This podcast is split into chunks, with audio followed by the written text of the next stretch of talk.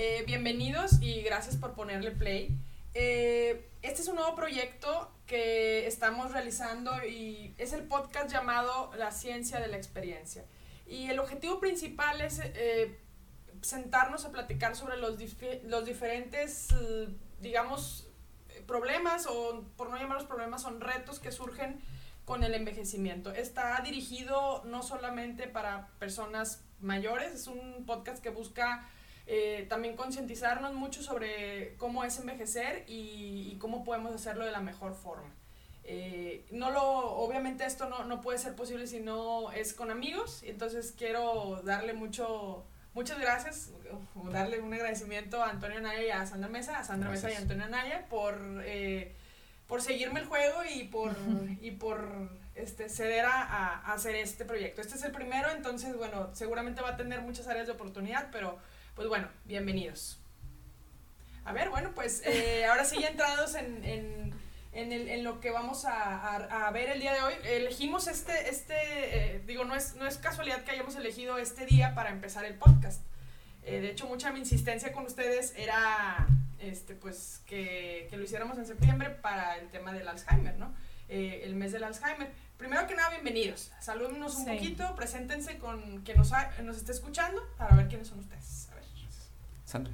Ok, bueno, pues yo soy Sandra Mesa. Gracias, Karina, por tener ideas siempre muy innovadoras. y pues sí, aquí estamos siguiendo el ritmo a nuestra amiga que es bien acelerada, pero a veces no le alcanzamos el paso. Este, bueno, pues yo soy neuropsicóloga de profesión y trabajo principalmente con personas con alteraciones de memoria, de atención. Ya no me gusta decir que solo trabajo con problemas de tipo del Alzheimer, ¿no? Porque pues he estado diversificando un poco mi práctica, pero bueno, eso es eh, al ser el Alzheimer una enfermedad que afecta principalmente a la memoria o como inicio, pues ahí entro yo en el juego. Y pues sí, por el tema del, del Día Mundial del, del, Alzheimer, pues creímos que era importante hacer esto el día de hoy para llegar a hasta sus hogares, hasta sus dispositivos, este, en esta fecha, ¿no? Tan importante que el 21 de septiembre, pues no es más que una fecha para recordarnos que hay personas que lo necesitan. Exactamente, exactamente. Toño, que preséntate primero y ahorita ya este, vamos a platicar. Sí, gracias por la invitación. Mi nombre es Antonio Naya. Yo soy neurólogo y neurólogo geriatra y siempre he tratado de trabajar en mi práctica profesional con la educación, la investigación y la práctica clínica en trastornos neurológicos del adulto mayor, en, en especial en Alzheimer, enfermedades neurodegenerativas, pero también en cefaleas o neuropatías. Eh, yo creo que es muy importante esta fecha para iniciar porque nos hace un hincapié, nos llama la atención, no solo para cuidar a aquellos que la padecen, sino porque hay grandes oportunidades de acción para poderlo prevenir. Y tener una fecha donde todos los expertos en este tema se pongan de acuerdo para, para soltar temas a la comunidad de interés siempre es muy importante porque sabremos que eso es una pequeña semilla que se va sembrando en la población y que al final en enfermedades que no tienen cura, siempre la educación es una herramienta muy eficaz para trabajar. Exactamente, y creo que esto toca un punto bien importante antes de, de que ya lo aterricemos como tal el tema. Eh, la idea del podcast, eh, no solo con este episodio, sino con los que vendrán, es, el, es informar. Y la, la información siempre va a ser una herramienta que nos va a ayudar. Eh, para cuidarnos y cuidar a, los que están a nuestro alrededor, ¿no? Y, educarnos un poco. Entonces, bueno, irá dirigido o está dirigido, tendrá el nivel para la población general, pero es también una buena herramienta para los especialistas o los colegas, ¿no? De, cualquier área de la psicología, de la salud en general, de la, de la medicina, ¿no? Bueno, muy bien, pues eh, septiembre, ¿no? 21 de septiembre es lo que vamos a, a, a charlar. ¿Cuándo surge? ¿Cuándo surge eh, esta idea eh, de, de hacer un día pues habíamos visto que la OMS eh, instauró el 21 de septiembre, en, bueno, el primer día del Alzheimer fue en el 2012, ¿no? Ya como evento para concientizar, exacto, a la población. Y pues, como decía Toño, es eso, hacer conferencias, es en septiembre cuando está lleno todo. Conferencias, talleres, campañas para que la información llegue a todas las personas, ¿no? Pienso que luego a, veces al estar dentro de este campo puede llegar a, saturarnos, ¿no?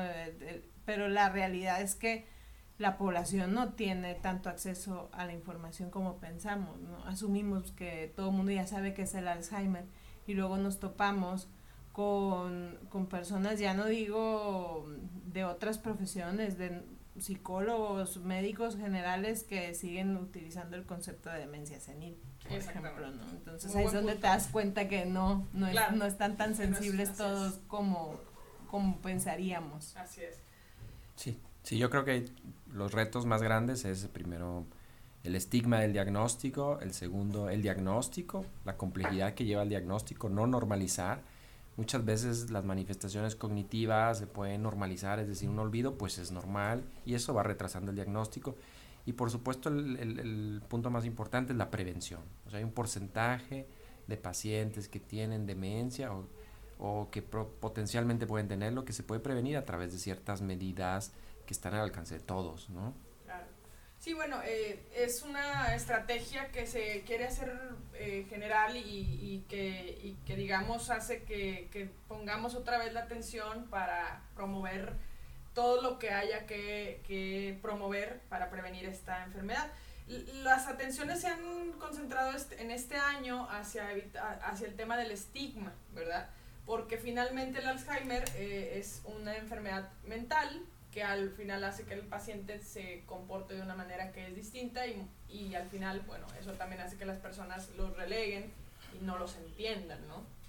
Entonces hay muchas cosas, creo, muchos aspectos que podríamos hablar. Me gustaría que, que habláramos un poquito de números eh, o de por qué es importante el envejecimiento. Digamos, eh, eh, se asocia mucho envejecimiento porque, como hace rato Toño me dio una plática en donde decía, bueno, la edad es uno de los factores de riesgo más, más importantes, La edad no la podemos, aunque queramos ponernos Botox y etcétera, la edad sigue corriendo en nuestro reloj biológico y en nuestras células, ¿no? Que en algún momento hablaremos del envejecimiento como tal, pero el punto es ese, ¿no? Eh, se asocia siempre con envejecimiento y entonces surge demencia senil en aquel tiempo donde se normalizó y se entendió que era normal perder, perder la, senectud, ¿no? Exactamente. Eso es algo que nosotros siempre hemos eh, luchado por, por eliminar y que, y que es importante que quienes nos escuchan lo sepan, no existe ya una condición en la que se aplique demencia senil, ¿verdad? Sí, no, y ahora el, el DCM5 en el 2014 nos lo puso también más complicado, ¿no? Porque ya ni siquiera demencia, ¿no? y, y, eso que hablabas del estigma, tiene mucho que ver también con, el diagnóstico. Pensamos que, o, sí, como que al pensar en, demencia nos viene a la mente esto de una persona que ya perdió sus facultades mentales y que está totalmente fuera de la realidad, cuando no es así el Alzheimer. O sea, el Alzheimer es una enfermedad neurológica y por eso el, el concepto ahora de trastorno neurocognitivo, ¿no? Para tratar de, de, restarle aún más el estigma que lo acompaña. Así es.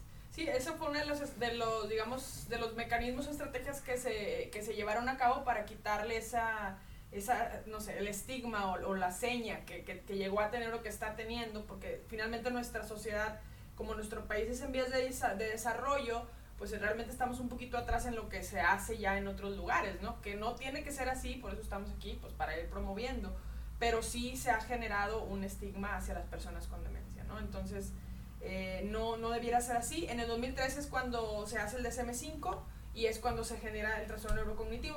Como neuropsicólogo, explícanos qué es trastorno neurocognitivo, porque en la consulta los pacientes siguen entendiendo mejor demencia, ¿no?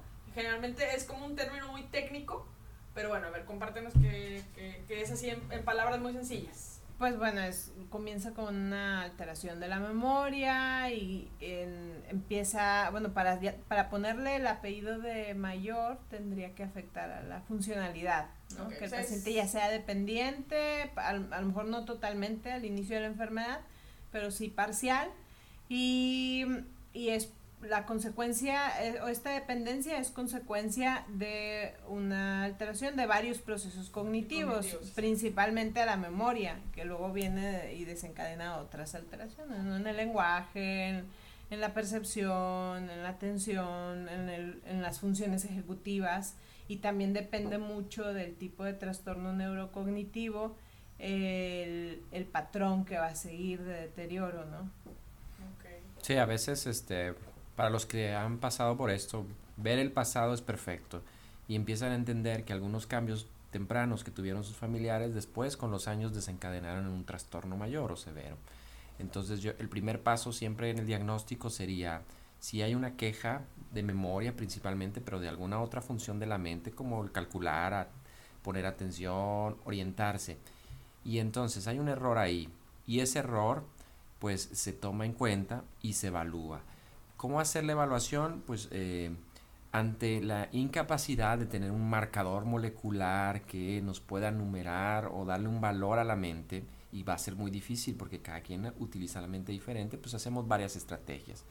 Una, hacer caso a esa queja que tiene el paciente, someterlo o eh, aplicarle algunas pruebas de función cognitiva que le llamamos pruebas neuropsicológicas y evaluar esas pruebas para ver si corresponden a la edad del paciente o el paciente está peor de lo que corresponde. Después un examen físico y un cuestionario sobre cómo está su funcionalidad al día al día. A lo mejor algún paciente, por ejemplo, eh, que ha perdido la capacidad de, de, comer, pues es una capacidad muy, muy básica, muy primitiva. Eso probablemente pase al final de la enfermedad. Pero si ustedes notan que antes tomaba bien sus medicamentos y ahora se equivoca, o que empieza a tener errores en la cuenta de dinero, o que antes podía trasladarse y ahora batalla más, etcétera, de un lugar a otro, pues entonces hay que tomar esto como alteraciones en su función y darle la importancia. Hoy en día este, el trabajo en equipo los tratamientos, digamos, sintomáticos, terapia, dieta, etcétera, pueden dar una mejor calidad de vida a estos pacientes. Sí, ahorita que decías de la ejemplos, ¿no? Ponías ejemplos de fallos de la memoria en el día a día, como para que la gente pueda tener más este, comprensión, ¿no?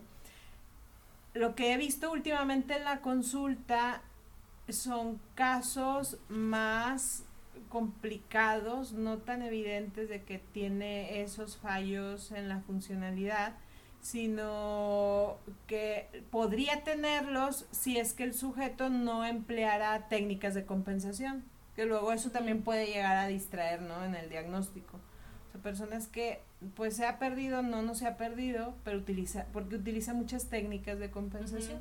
Entonces es difícil como determinar cuándo sí se vale eh, que, ten, que utilice las técnicas y que no sea compatible con el diagnóstico y cuándo no. Pero tiene mucho que ver, o sea, digamos que estamos utilizando procesos diferentes, ¿no? El, el, el tener el anticipar, el planear, el tomar nota, porque ya sé que se me olvida, entonces tomo nota para evitar el fallo. Eso es más propio de las funciones ejecutivas y no es algo que esté alterado al inicio del trastorno.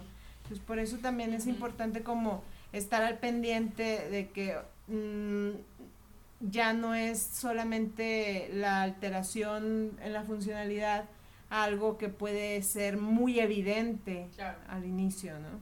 Sí, la importancia de, del diagnóstico temprano es en primer lugar entender que no es normal eh, tener olvidos o cambios en nuestro desempeño cognitivo, por llamarlo de alguna manera, ¿no? Y que muchas veces hay personas que tienen un nivel educativo un poco más alto de lo, de lo que habitualmente tenemos y entonces utilizan unas herramientas eh, como empezar a utilizar agendas o empezar a utilizar eh, o llegar una hora antes a, tal lugar para evitar el olvido. O sea, se están dando cuenta del olvido, pero lo hacen consciente y entonces empiezan a, hacer este, este tipo de, digamos, estrategias que nos comentas, ¿no? Eh, y esto activa otro tipo de funciones que no son necesariamente las que vienen dadas por, la zona de la memoria, ¿no? Que es la que en el Alzheimer se, se presenta, ¿no? Toño. Claro. Eh, un poquito también de, de, preguntarnos, esto es importante, ¿Esto puede pasarme? ¿Cómo son los números? Pues la realidad es que estamos viendo en la neurología que la primera causa de consulta o la enfermedad más prevalente para el neurólogo es la demencia. ¿sí? Eso sobrepasa la demencia, por ejemplo, la enfermedad de Parkinson, las epilepsias, sobrepasa la demencia, el infarto cerebral. Pero hemos, digamos, puesto menos estrategias para prevenir. La otra pregunta que siempre viene a la mente es, ¿es inevitable? ¿Es inevitable? ¿Va a pasar? Y la respuesta es no, no en todos los casos. Y es importante, digamos, tener conciencia sobre los, el proceso fisiopatológico, cómo pasa esta enfermedad para poder poner estrategias claras de prevención, que son estrategias de salud pública, es decir, cómo, cómo voy a hacer mi ejercicio, qué reto mental voy a tener, cuál es la mejor dieta, que, cómo debo cuidar mis enfermedades crónicas como diabetes, hipertensión, para que eso al final la regla sería todo el cuerpo, todo el cerebro. Y si cuidamos nuestro cuerpo, podríamos cuidar también nuestro cerebro. Claro, eh, sí, digo, eso es muy importante. El, la cantidad de personas que tiene Alzheimer a nivel mundial, ¿tienes el dato? Ah. Eh, debe andar alrededor de los 50 millones. Entre 40 y 50 millones y para el 2030 va a ser más o menos 100, 100 a 120 millones. por ahí hay un, hay un, digamos, un spot que han utilizado que dice que cada 3 segundos una persona eh, se enferma de demencia o desarrolla demencia, ¿no? El punto aquí, bueno, que es una enfermedad muy prevalente, muy frecuente, y que a lo largo del tiempo los estudios lo que han mostrado es que al día de hoy hay varias estrategias de prevención que se pueden aplicar a etapas tempranas, que sí se ha demostrado que, que ayudan a disminuir la, pues, la probabilidad, por llamarlo así muy general, de que te dé demencia, ¿no? Alzheimer, hablando del Alzheimer en, particular, porque en algún momento hablaremos de los otros tipos de demencia, ¿verdad? Sí, pero hoy es el Alzheimer. Hoy es, todo para el Alzheimer, entonces, bueno, todo lo que escuchen aquí el día de hoy aplica para Alzheimer, y en algún momento hablaremos de las otras demencias, ¿no? Pero bueno, entonces, eh, hablamos ya de, los síntomas eh, un poco, pero bueno, me gustaría hacer un poquito también de, hincapié en lo que es la cognición y qué, y, qué, cuáles son las funciones cognitivas, así a grandes rasgos, nada más que es en pocas palabras y cuáles son, para que también entendamos que la demencia Alzheimer pues afecta a, la memoria, que es una función cognitiva, pero tenemos... Sí, bueno, pues la cognición es todo lo relacionado con el pensamiento, la función de la mente y la mente me preguntaría a mi hijo, ¿y dónde está la mente? Pues en el cerebro, ¿no? Bueno, que digo, paréntesis, haremos también un podcast de las funciones cognitivas que se lo merecen, ¿verdad? Este, pero bueno, esto es para entender un poco lo que se las cambia. Ajá, y según la escuela, según la escuela teórica, según eh, el autor que consultemos. No, la verdad, la realidad es que no hay un consenso en la clasificación de la cognición tal cual, pero pues sí voy a referirme al, no tampoco puedo decir al más utilizado, pero al que utilizo yo, ¿no? al tratar de clasificar a los procesos cognitivos, nos estaríamos refiriendo a la atención, la memoria, la percepción, el lenguaje, las praxias y las funciones ejecutivas. ¿no? Esos serían. Que finalmente son funciones que nos hacen interactuar, ¿verdad? Interactuar con el medio, valernos por nosotros mismos, generar eh, funciones, desempeñamos este, nuestro trabajo y todo esto, ¿no? Y tienen una interdependencia y no se pueden aislar, no se puede aislar ni su análisis, ni su uso, es algo que sucede al mismo tiempo, ¿no? Claro, y verdad, o sea, es que durante mucho tiempo como que se empezó a pensar en paralelo, ¿no? De todas las funciones y eh, actualmente sabemos que los circuitos cerebrales pues están interrelacionados, ¿no? sí, es muy difícil poder separar el el lenguaje de la memoria, entonces, ah, y sobre todo muy difícil evaluarlo, siempre evalúas dos o tres o más funciones mentales. Algunas veces este, es, digamos, un poco más sencillo, estratégico, dividirlo, digamos, por, por regiones muy, muy gruesas, como algunas actividades frontales, algunas funciones temporales, el hemisferio dominante, el hemisferio no dominante las funciones que regulan las neuronas o que le llamamos corticales o las funciones que regulan las conexiones entre las neuronas que les llamamos subcorticales. Y eso nos puede dar un panorama de cómo está el enfermo, es decir, si tiene más olvidos, entonces tal vez sea algo más cortical, temporal, o si tiene más errores eh, en, la, velocidad de pensamiento en el procesamiento de la información, tal vez eso sea más subcortical. Y entonces ciertas enfermedades corticales pues, son degenerativas y las subcorticales son de otro tipo y eso nos permite ir, digamos, llegando al diagnóstico más preciso de cada paciente y siempre este, que se tiene un buen diagnóstico pues se va a desarrollar un tratamiento, es decir, si durante años todas las demencias eh, por, por suceder en el adulto mayor eran demencias seniles, y no entendíamos el proceso dentro del cerebro que las afectaba, pues era muy difícil que se pudiera tener un, un tratamiento específico porque no teníamos un mecanismo específico y cada vez llegamos más de la manera en que lo clasificamos, clínica, también por imagen, pero también tenemos marcadores moleculares de la enfermedad y que intentamos con el tiempo estarlos utilizando un poco más cada uno para llegar a una mejor conclusión y así poder hacer el mejor de los tratamientos. Sí, bueno, y este tema, eh, digo, da para muchísimo, pero hablando de Alzheimer es la demencia más frecuente o el trastorno neurocognitivo mayor más frecuente. Y bueno, voy a nuevamente decirlo, eh, se refiere a una alteración de dos o más funciones cognitivas, ¿no? En una persona que impactan en su desempeño del día a día. O sea, este, esto ya está generando una alteración este, y que las funciones principales pues, son la memoria eh, y puede ser alguna otra, no sé, lenguaje o alguna otra. Entonces, en, términos generales, este es el Alzheimer, así es el Alzheimer, se, se manifiesta de esa manera. Y eh, sucede a partir de los 60, 65 años más o menos, ¿no? Es cuando empezamos a ver las manifestaciones. Pero más comunes. Más comunes, exacto, que es como dice Sandra. Pero ahorita ya estamos en un momento en el cual la ciencia ya nos está dando muchísimas herramientas para poder desde antes poder darnos cuenta si hay algún factor de riesgo, trabajar en esos factores de riesgo para prevenir este, la aparición de, este, de esta enfermedad. Una pregunta, ¿qué pasa con, eh, una pregunta muy común, ¿me va a dar Alzheimer si mi mamá tuvo Alzheimer? ¿Qué sucede? ¿Sí o no? E, esa pregunta es muy difícil. Entonces, eh, pensábamos no, porque pensamos que el Alzheimer familiar pues es un porcentaje muy bajo y está en ciertas poblaciones. Pero información reciente que se ha publicado en, revistas de circulación científica, pues parece empezar a darle un impacto más fuerte a si un padre lo tuvo, que los hijos lo puedan tener. todavía no es tan claro. Y ese sería uno de los factores de riesgo no modificables. O sea, tienes carga, pues eso no puedes cambiar quién, quién es tu familia, ¿no?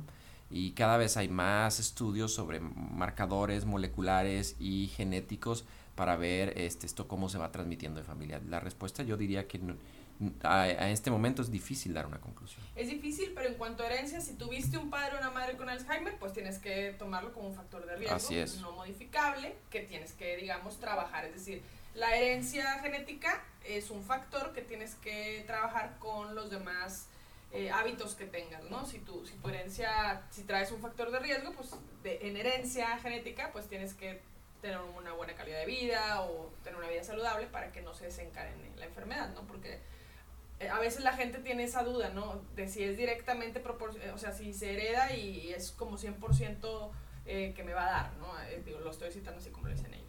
Bueno, eh, ¿qué otros factores de riesgo tenemos que se pueden, hablando de los no modificables, por ejemplo, que no podemos hacer nada por la herencia, ya hablamos de eso y dijimos que no todas las personas, pues, van a tener Alzheimer si tuvieron un familiar. Eh, ¿Qué otro factor no modificable? Ahorita... Pues hace rato hablabas de nueve factores no modificables. No, nueve... factores de riesgo. Eh, del otro no modificable, la edad. Pues la edad va aumentando. y, no, ¿verdad? Que no y luego vienen los factores de riesgo modificables. Ah, perdón, modificables, sí, sí, sí. Entonces, este... Los son, sí, ajá. Estos factores de riesgo, ¿qué es un factor de riesgo? Es algo que tú tienes y que te hace riesgo a que presentes otra cosa. ¿sí? Es decir, si tú fumas, pues tienes riesgo a lo mejor a tener alguna enfermedad pulmonar obstructiva, ¿no?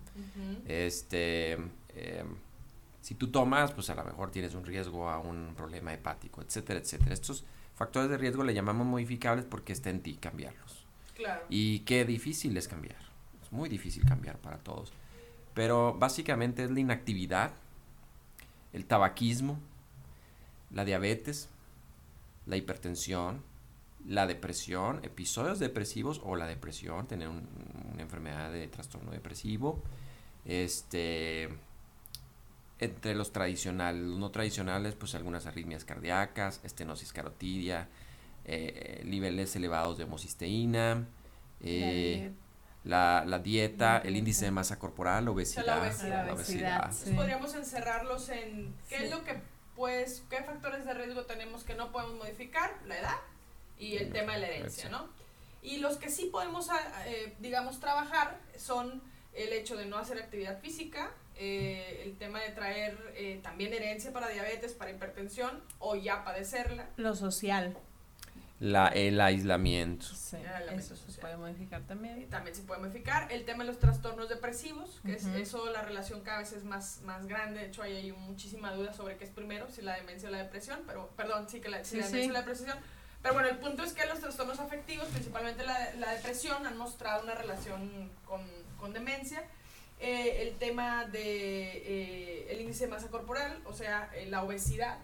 y pues bueno, yo creo que entre los años de escolaridad. Es que venía la diapositiva bien padre porque venía unos como que al en la edad temprana ahí te la tienes. Y ahí, les vamos a preparar luego material visual sí, en la edad temprana y luego en la adultez y luego el adulto mayor no y entonces lo de lo que venía ahí años de escolaridad que, que viene eh, no otra más que viene ahí baja escolaridad etapas tempranas de la vida. O sea que esos son factores de riesgo modificables y cualquiera podría decir, oye, no, pero pues si yo estudié hasta primaria ya, ahí me quedé, eso ya no lo puedo modificar, pues no.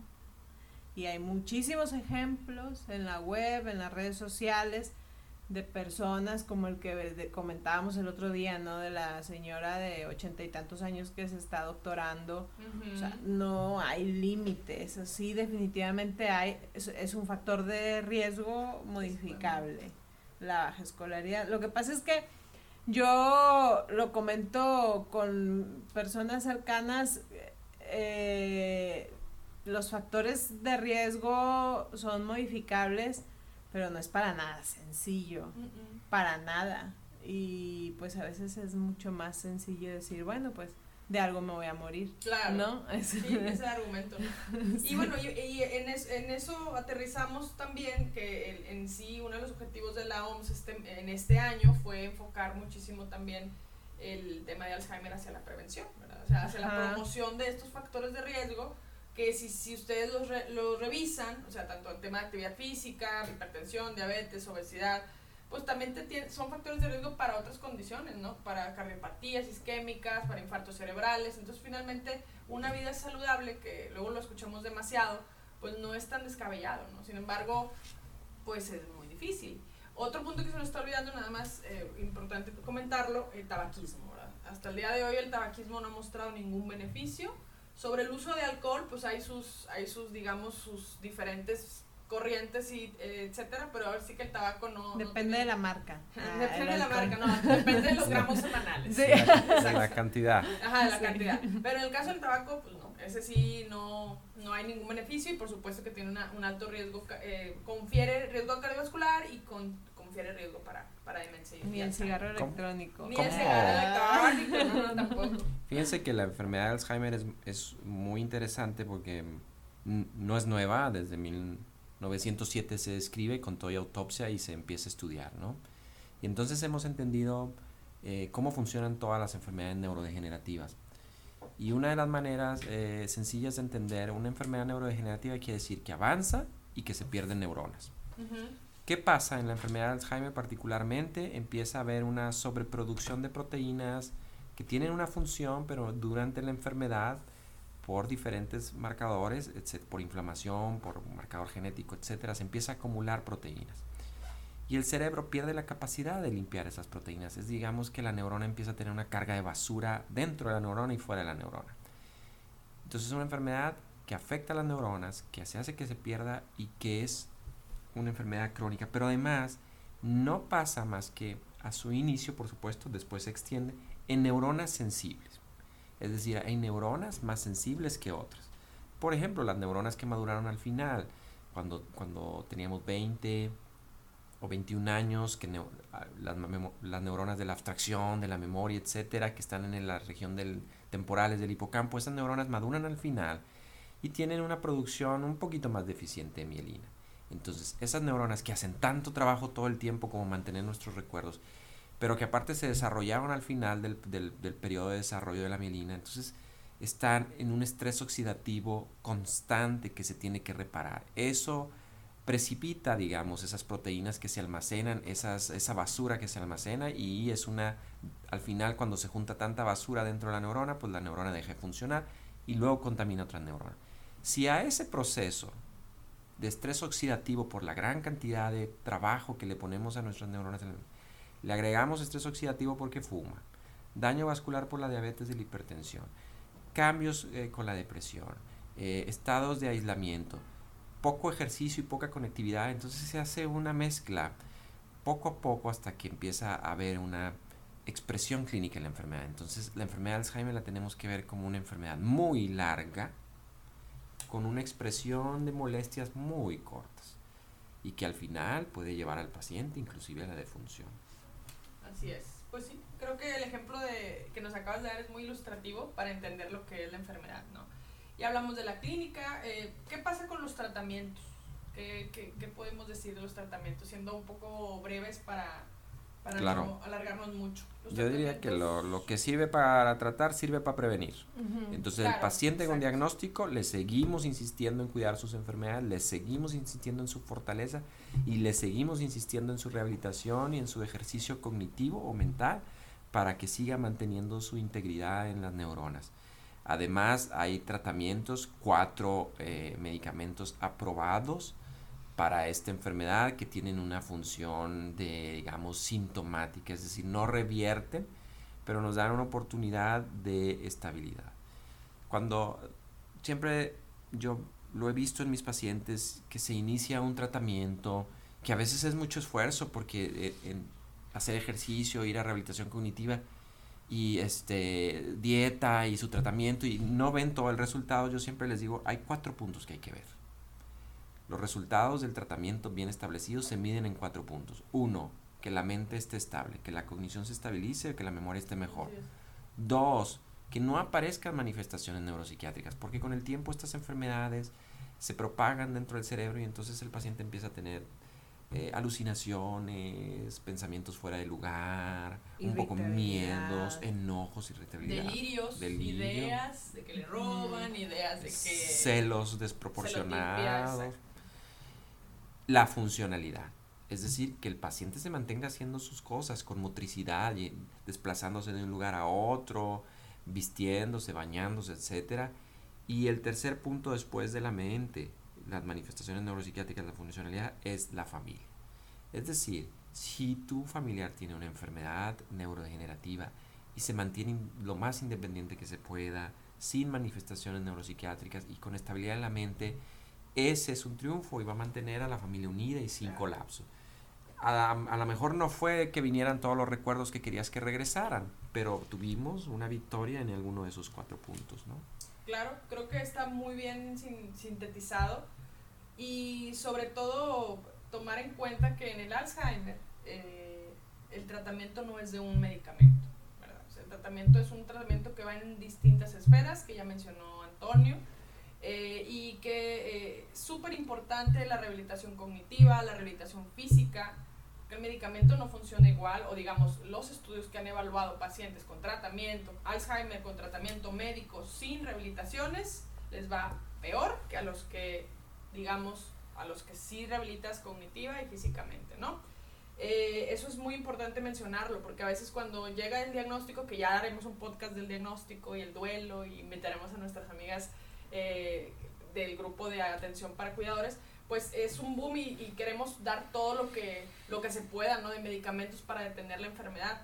Eh, ya lo mencionó Antonio, son cuatro medicamentos los que están probados para, para actuar en el tema de, de demencia, de Alzheimer. Este, aceite de coco, pues no, ¿verdad? Ginkgo biloba, tampoco. tampoco. Eh, Omega 3, bueno, el omega 3 no es curativo, es un suplemento que dependiendo del caso se pudiera indicar, pero eso ya tiene ciertas particularidades, pero tampoco es un, es un tratamiento para, para Alzheimer. Eh, y bueno, no sé si les ocurre algún otro, antes de cerrar, este, algún otro tratamiento alternativo o algún otro tratamiento que se da muchísimo. Yo me han pasado muchísimos pacientes que les dan sus tres cucharadas de aceite de coco todos los días, ¿verdad? Pensando que el aceite de coco va a tener una, pues, un beneficio. La verdad es que al día de hoy no hay estudios que lo respalden. Cafeína, escuché hace poco un paciente en, en tabletas. Sí, claro, este, em, particularmente, este, sí invitarlos a que no se rindan, a que se organicen, a que hagan grupos entre familiares, que hagan grupos este, para que compartan información, para que aprendan de la enfermedad, que no, por supuesto que no se rindan, que sigan luchando por su familiar, pero también tener cuidado en algunas terapias no tan convencionales. Ahí también saber diferenciar de que estén dando un medicamento, estén dando un suplemento o estén dando un ejercicio o un tipo de alimentación o de nutrición adecuada. Este, siempre que siempre he pensado que, que pues también que ah, utilizar el ingenio, la intuición, eso también puede ayudar, por supuesto. Eh, y como muchos familiares dicen, pues es que queremos queremos ver eh, opciones, se vale siempre, pero siempre informados. Siempre es muy importante que estén informados y sin abandonar su terapia, digamos, este, convencional. Sí, lo que está comprobado que funciona para prolongar la independencia del paciente, ¿no? Yo he escuchado colegas que, que luego hacen recomendaciones generales y y pienso que de alguna manera es un reflejo de que ellos están se dieron por vencidos no o sea hacen como bueno pues tiene Alzheimer y pues nada más hay que este cuidarlo que esté bien en casa y ya no hay nada más que hacer no como esperar el momento ¿no? sí y, y pues no es un panorama muy diferente de aquel paciente y aquella familia que le echaron todas las ganas, que cubrieron todas las esferas que ya mencionó Antonio, que se informaron, que, que siguieron cada etapa de la enfermedad es muy diferente. Son familias que no tienen, eh, aparte de la enfermedad del paciente, enfermedades colaterales de ellos mismos, o sea, familias que dentro de la enfermedad se mantienen saludables. Entonces, eso es el reto, precisamente, que, que, esta enfermedad, al ser tan complicada en el manejo y al ser tan incierto el futuro, que no nos arrastre a todos a la enfermedad, sino que podamos mantener esa salud familiar, ¿no? Que al final sea una oportunidad de crecer, ¿no? Exacto, en el reto. En el reto que, que, que implica, ¿no? Porque finalmente, y lo hablaremos en su momento, es un reto para todos, es un duelo para todos, pero que eso se trabaje de manera eh, integral, interdisciplinaria, para que sea un reto que se pueda superar de manera, de manera positiva y teniendo ganancias, ¿no? Sí, porque es, o sea, es eso, que en la, en la consulta, y no me dejarán mentir, frecuentemente, ay, pues el doctor nada más nos dijo que, que le diéramos este medicamento y que se pusiera a leer o que se pusiera a hacer sudokus o sopas de letras o memoramas y cosas así como bueno, y si la paciente eso ya lo hacía de toda su vida y no le representa un reto, ¿qué estás haciendo? O si es una paciente con maestría. Ajá, eh, y le vas a mandar a hacer memoramas, memoramas. De, princesas, que es lo que siempre les digo.